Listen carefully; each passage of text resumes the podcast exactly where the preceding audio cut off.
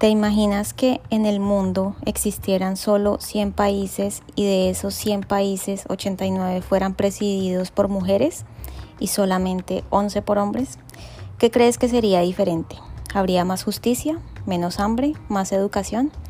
Bueno, pues actualmente las cifras son todo lo contrario. De los 193 países del mundo, solo 21 tienen a una mujer como cabeza de Estado, es decir, 11%.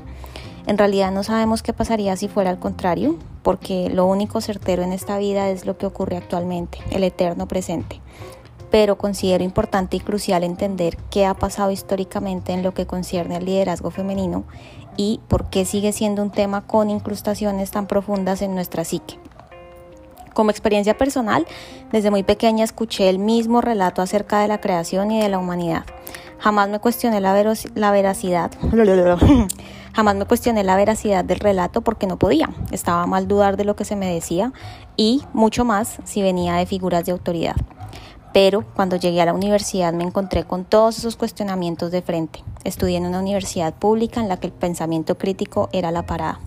Se me cuestionó todo, mi manera de pensar, mi forma de ver la vida y por supuesto mi fe. Sin ahondar en mis razones, porque no hace parte de este episodio, yo misma empecé a cuestionar cada una de mis creencias. Es más, confieso que haberme formado como ingeniera me dio algo de soporte académico para indagar con argumentos fuertes y emprender el camino de deconstrucción de mis antiguas creencias y la construcción de las nuevas, algunas desde ceros. Años más tarde, por supuesto, y en ese camino inicié mi maestría y con ella mi tesis, mi proyecto de grado. Inicialmente no sabía bien cómo hacer la introducción a un problema de investigación tan grande, cuya pregunta inicial era ¿por qué la efectividad de las mujeres líderes se ha puesto en entredicho? Pero antes de empezar a contarte lo que he investigado sobre la historia del liderazgo femenino, quiero darte una advertencia. Quiero dejar claro que respeto todas las religiones del mundo. Crecí en un hogar cristiano y honro ese camino porque me dio información clave sobre la vida y la conexión con la inteligencia superior que ahora hace parte de mi práctica espiritual. Creo que cuando las religiones son estudiadas desde la observación, sin ningún sesgo emocional ni personal, se encuentra que en todas hay información valiosa para la conexión con la espiritualidad y la construcción de comunidad. Pero también se pueden encontrar contradicciones y callejones sin salida cuando se estudian a profundidad. Lo que vas a leer y lo que vas a escuchar a continuación puede despertar cuestionamientos en ti también, así que te pido por favor que lo escuches con una mente abierta, como si se tratara de un cuento de ficción. De esta manera, si algo te resuena, lo puedes adoptar y por el contrario, si nada te resuena, simplemente continúas con tu vida como si nada hubiera pasado.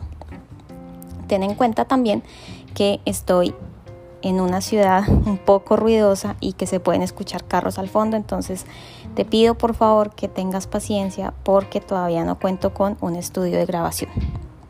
Ahora sí, sin más preámbulos, este podcast y este episodio son simplemente el producto de una investigación académica y no todas las cosas que menciono acá necesariamente reflejan mi postura personal.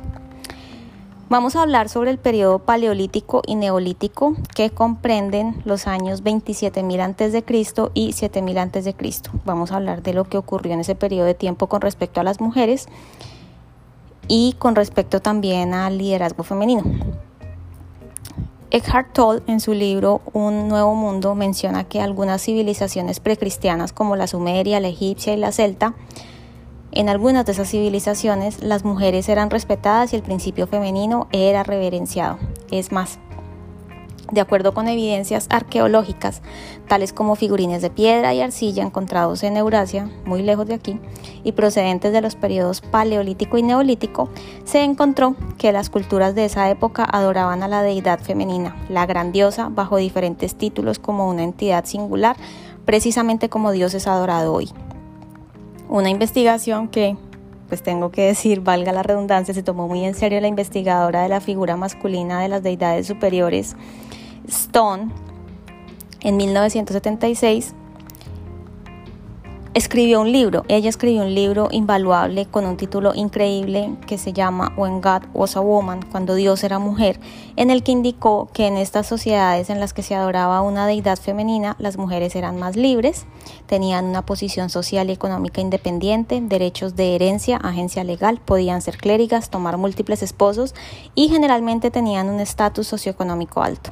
Se cree también que estas culturas no tenían jerarquizaciones ni guerras, pues no se ha encontrado rastro de ellos en los registros arqueológicos, aunque hay diferentes teorías al respecto.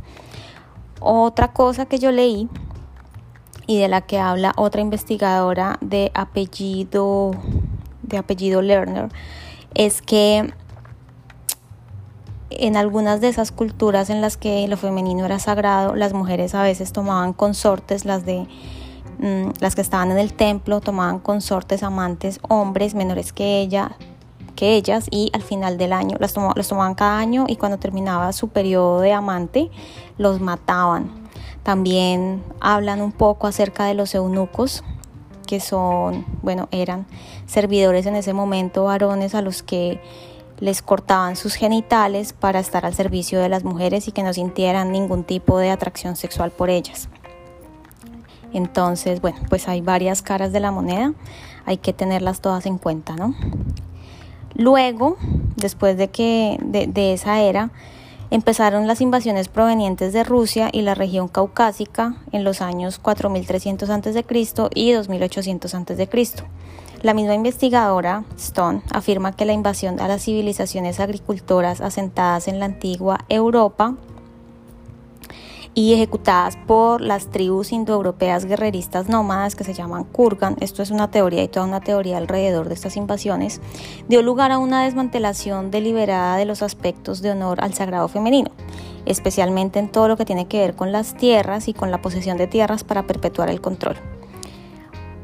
Otra investigadora de apellido Gimbutas resume lo ocurrido argumentando que en el sistema antiguo de creencias europeo se enfocaba que el sistema antiguo de creencias europeas se enfocaba en el ciclo agrícola de nacimiento, muerte y regeneración encarnado en el principio femenino, mientras que la ideología Kurgan exaltaba la virilidad y actitud heroica guerrera del cielo resplandeciente, de los truenos y del fuego.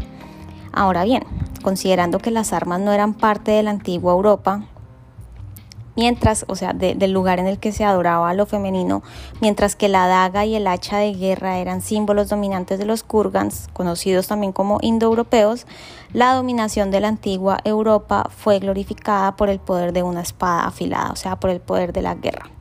Ya durante la Edad de Cobre, que fue entre los años 2900 a.C.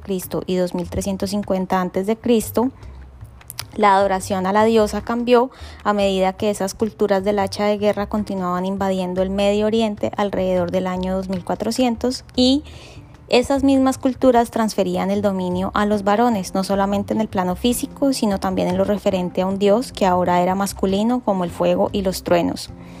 Como resultado de la invasión, el rol de las mujeres en la sociedad cambió considerablemente y la diosa se convirtió más bien en la gran esposa.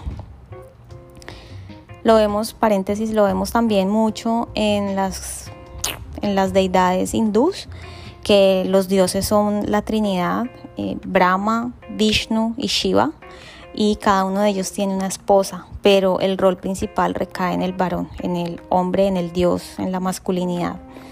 Bueno, hay otras corrientes hinduistas también que glorifican el equilibrio entre lo femenino y lo masculino, pero Insisto, la Trinidad de la que ellos hablan es masculina. Bueno, luego vamos a hablar de la, del nacimiento de la religión judía, que se dio entre los años 1800 a.C. y 600 a.C. aproximadamente. Y es importante mencionarlo porque para nosotros, para mí, para ti, que somos personas occidentalizadas, es importante conocer con claridad la historia de la religión más representativa de nuestra cultura, que es el cristianismo. Cristianismo entiéndase evangélicos, católicos, judíos, testigos de Jehová. Todas estas religiones son teocéntricas y adoran al mismo Dios, al Dios de Abraham. Y es que el nacimiento de, estas, de esta religión parece estar vinculado con algunas historias de guerra y conquista de los territorios en los que precisamente se adoraba a la gran diosa. Entre los años 1800 a.C. y 600 a.C. se desarrolló la adoración a Yahvé, o sea, a Jehová, a través de Abraham, Moisés y los levitas. Estos últimos, o sea, los levitas, no solamente eran sacerdotes, sino también eran los encargados de dejar por escrito los rituales que acompañaban a la nueva religión. Si tienen dudas, por favor, abran su Biblia, que estoy seguro, estoy segura que casi todos en su casa tienen una Biblia y pueden leer Éxodo, el libro de Éxodo, y pueden leer también el libro de, de Levítico y de Deuteronomio que hablan de todas, todos los rituales que acompañaban a la nueva religión a través bueno, de los patriarcas y que había sido ordenada por Yahvé y me cuentan todo lo que encuentren porque hay cosas hasta fuertes para nosotros hoy en día. Bueno, a partir de ese momento el dios hebreo Yahvé no solo se comunicó, perdón, solo se comunicó con los patriarcas de las tribus, incluidos pues Abraham, Noé, Moisés, entre otros, pero no se comunicó directamente con las mujeres. Ahora, es importante mencionar el rol clave de la tradición judeocristiana en nuestra, en nuestra cultura porque a la fecha, el cristianismo es la religión con más creyentes en el mundo, con un amplio 31.2% de la población mundial confesándose cristiana y profesándose cristiana. Bueno, otra parte también importante de nuestra cultura es la influencia que viene de Grecia y Roma, especialmente de Grecia en cuanto a democracia y demás, y en cuanto a filosofía también. Entre los años 900 y 800 a.C., la mitología griega dice que Zeus dio a luz a Atenea para mostrar que él era superior a ella. También se dice que la antigua imagen de Medusa como una poderosa diosa de la fertilidad se modificó para convertirla en un monstruo con cabello de serpientes retorciéndose. Y además Pandora, que es otra diosa de la fertilidad, se convirtió en un demonio con una caja llena de los males del mundo. Esta supresión y avillanamiento de lo femenino dio como resultado, entre otras cosas, por supuesto, que la mayoría de las mujeres en las sociedades que constituyeron la base de la cultura occidental fueran privadas de la educación, haciendo que la historia fuera contada por historiadores, escribas y eruditos varones que instauraron la mayoría de las creencias, héroes y sistemas explicativos en diferentes civilizaciones, excluyendo así el rol de la mujer. Perdón por el pito del carro, es que son las 4 de la tarde para grabar el podcast y que me quede sin ruido. Tiene que ser como a las 11 de la noche y hace unos días me trasnoché. Fue terrible, se me corrió el ciclo del sueño, entonces qué pena con ustedes. Cuando tenga un estudio seguro que estará mejor de ruido esto. Bueno, ya para completar la tarea, entonces, con la invasión y del mismo modo con la batalla, toda la tarea tuvo fin, toda esta tarea como de desvirtuar lo femenino tuvo fin de diferentes maneras. Por un momento de transición, las deidades femeninas y masculinas coexistieron y fueron adoradas en conjunto, pero gradualmente la diosa fue reducida y suprimida mientras se alimentaban varios mitos. Por ejemplo, que se había convertido en villana, como pasó con Medusa, que había sido asesinada por los dioses o violada y masculinizada como le pasó a la diosa Demeter. Este proceso inició con la invasión de los Kurgans, continuó durante la Edad Media, durante la Edad Media, perdón, continuó durante la Edad de Hierro en la cual los hebreos invadieron Canaán y se completó en la era romana cuando el cristianismo se convirtió en la región imperial y todos los restos de adoración a la diosa fueron suprimidos. En conjunto, con la remoción de la diosa de su posición central en las culturas invadidas, los conquistadores, tanto los, los kurgans como los hebreos, porque recordemos que los hebreos invadieron Canaán y otras tierras, removieron de forma consistente los derechos legales, económicos y sexuales de las mujeres, convirtiéndolas en esposas subordinadas, dependientes y en muchas ocasiones esclavas y botines de guerra. Ya en el siglo XXI, como resultado de todo esto y por supuesto también como resultado de la colonización religiosa en América, pues históricamente el liderazgo ha sido estudiado desde una perspectiva masculina. También es importante recordar que las culturas prehistóricas son todas aquellas en las que no había antes de la escritura. Ya cuando empezó a haber escritura, pues el hombre estaba en puestos de dominación. Bien, de acuerdo con la teoría del gran hombre, una de las primeras teorías de liderazgo formulada hace ratico en el siglo XIX por Carlyle, exactamente en 1841, dice que la historia del mundo es la biografía de hombres excepcionales.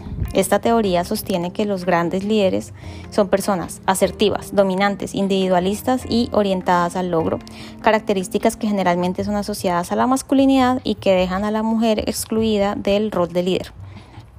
De hecho, si a ustedes, si a ti yo te pregunto que me nombres a un gran líder que aparece en la historia, las primeras personas que pueden llegar a tu cabeza son Alejandro Magno, Jesús, Buda, Napoleón, Abraham Lincoln, Mahatma Gandhi, Nelson Mandela, Martin Luther King, por mencionar a algunos. Este fenómeno psicológico y sociológico es conocido como piensa en gerente, piensa en hombres y pone en evidencia nuestra asociación intrínseca de un líder con conductas masculinas aunque en la historia también hay registro de grandes líderes mujeres, como por ejemplo Cleopatra, Juana de Arco, la Madre Teresa, la Reina Elizabeth I o Catherine la Grande de Rusia, se observa que las mujeres no son percibidas como líderes efectivas a menos que sean excepcionales para los estándares masculinos. Ahora, en cuanto a la participación de las mujeres en la, fuerza, laboral, pues se han presentado diferentes obstáculos desde sus inicios. Uno de los más relevantes fue la segregación laboral que tuvieron que enfrentar las mismas mujeres entre finales del siglo XIX y comienzos del siglo XX, pues los cargos que podían ocupar eran extensiones del trabajo que realizaban en el hogar como amas de casa, empleadas de servicio, modistas, maestras y costureras. Posteriormente, durante la Primera y la Segunda Guerra Mundial, las mujeres entraron a las fábricas a reemplazar a los hombres en sus lugares de trabajo y sin más opción, aceptaron recibir salarios inferiores a los que se les pagaba tradicionalmente a los hombres. Cuando las guerras terminaron, se les pidió a las mujeres volver a sus hogares para mantener el rol tradicional de sus casas y recuperar la familia tradicional pero las que decidieron conservar sus empleos tenían que hacer trabajos peligrosos, sucios, repetitivos y de largas jornadas por un salario inferior. Ahora, más adelante y durante la expansión económica de 1950, la creación de nuevos bienes y servicios propició que las mujeres tuvieran muchas más oportunidades de trabajo, pero sin embargo persistían, pero sin embargo, perdón, eso está mal dicho. Sin embargo, persistían los inconvenientes de los salarios bajos y de la ocupación de posiciones asistenciales, como por ejemplo secretarias y amas de casa. Ya en las siguientes décadas, a partir de 1970, de hecho a partir de finales del 60 y comienzos del 70, el movimiento feminista alzó su voz muy fuerte para que las mujeres gozaran de independencia y control de su vida, mientras que, a su vez, ellas mismas se abrían espacios académica y laboralmente en profesiones que eran tradicionalmente ocupadas por hombres, por ejemplo, odontología, administración de empresas, medicina veterinaria y farmacia.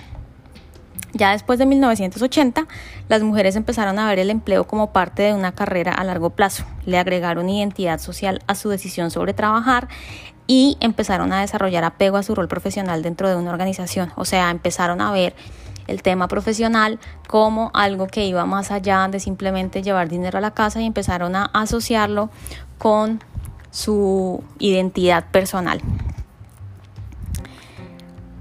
Además, en la década de 1980, los ingresos de las mujeres en relación con los ingresos de los hombres comenzaron a aumentar un poquito debido a que la mayor experiencia laboral de las mujeres les daba una ventaja y tenían unas habilidades relevantes para el mercado. Las ocupaciones pasaron entonces de las que habían sido consideradas tradicionales para las mujeres, maestras, enfermeras, bibliotecarias y trabajadoras sociales, a un variado grupo de profesiones como abogadas, médicas, profesoras de universidad y por supuesto gerentes. Ya más adelante, las circunstancias de las mujeres mejoraron, podemos decir, tanto en participación laboral como en acceso a posiciones de liderazgo, tal como lo afirma un investigador que se llama Skaraboruk, Scaraborg, de hecho. Entre 1980 y 2010 se crearon alrededor de 4.5 millones de empleos de gerencia media en Estados Unidos, de los cuales 2.6 millones fueron ocupados por mujeres y 1.9 millones fueron ocupados por hombres. Pero ese mismo investigador también dice que en 2010, las gerentes femeninas se concentraban en campos que enfatizan las habilidades de cuidado centradas en las personas como recursos humanos, mientras que los hombres se concentraban en campos que requieren habilidades centradas en la producción como por ejemplo operaciones. Hay un asunto también que es muy importante tener en cuenta y es la brecha salarial. Y entonces, aunque no podemos desconocer todos los avances logrados hasta ahora, las mujeres seguimos subrepresentadas en posiciones de liderazgo de alta jerarquía. Y no solo eso, recibimos un menor salario que los hombres por hacer las mismas labores, no solamente en posiciones de baja jerarquía, sino también en posiciones de alta jerarquía. En el mundo, por cada hombre que gana un dólar, una mujer gana 84 centavos y lo pueden verificar en la página de la ONU. Y en Colombia, según el último reporte del DANE en 2018, porque soy colombiana, por cada peso que gana un hombre, una mujer recibe 87.9 centavos. Si bien es cierto, estamos por encima de la media mundial, igual sigue habiendo, sigue existiendo disparidad y brecha salarial entre hombres y mujeres, dándole ventaja a los hombres. Sobre este tema les voy a hablar con más profundidad en un episodio futuro, pero por favor ténganlo en cuenta porque no importa si eres hombre o mujer eh, o no te identificas, si eres no binario, no importa o no binaria. Acá lo importante es reconocer diferencias y trabajar para que esa brecha de género se cierre en el menor tiempo posible. posible. Bueno, ¿y qué hacemos entonces? pues la verdad es que aunque se han evidenciado unos avances muy importantes que, insisto, no se pueden desconocer en cuanto a la, en cuanto a, a la participación femenina, tanto en fuerza laboral como en posiciones de liderazgo, aún queda un camino muy largo por recorrer. Nada más para darles un adelanto, en el mundo solamente el 29% de las posiciones de presidencia de las empresas son ocupadas por mujeres. Y en Colombia, según una encuesta que hizo una compañía, solamente el 26% de esos puestos son ocupados por mujeres. O sea, hay mucho, mucho trabajo por hacer porque las mujeres ya estamos en capacidad de asumir ese tipo de roles y de posiciones porque ya estamos formadas académicamente y ya tenemos experiencia. Entonces hay algo más allá, hay algo más allá de la participación, perdón, de la formación académica y de la experiencia laboral. Y además hay que tener en cuenta que aproximadamente la mitad de la población mundial está compuesta por hombres y la otra mitad por mujeres. La diferencia es de 1% más o menos. Entonces se debe esperar que un movimiento genere cambios sustanciales tanto en hombres como mujeres y se espera también que ambos hagan parte de este movimiento y de este cambio dejo la pregunta abierta y es, ¿qué quieres hacer para formar y para fomentar el liderazgo femenino? No para formar, sino para formar parte del liderazgo femenino y para fomentarlo. Me gustaría que me dejes saber. Y para eso te invito a que me sigas en mi cuenta de Instagram, arroba edisa, edisa, piso losada. O me puedes seguir en Facebook, misma cuenta, edisa, rayal piso. Y si quieres ver este post completo, con todas las fuentes bibliográficas citadas para que investigues y veas que no inventé nada. Em, puedes por favor entrar a mi página web edisa losada, edisa losada, todo seguido.com y ahí vas a encontrar este post. No siendo más, los dejo, te dejo. Un abrazo muy fuerte y espero que sigamos trabajando para cerrar estas brechas y para que las mujeres tengamos más acceso a posiciones de liderazgo. Un abrazo muy grande y por favor sigue escuchando mis próximos episodios que van a estar buenísimos. Bye bye.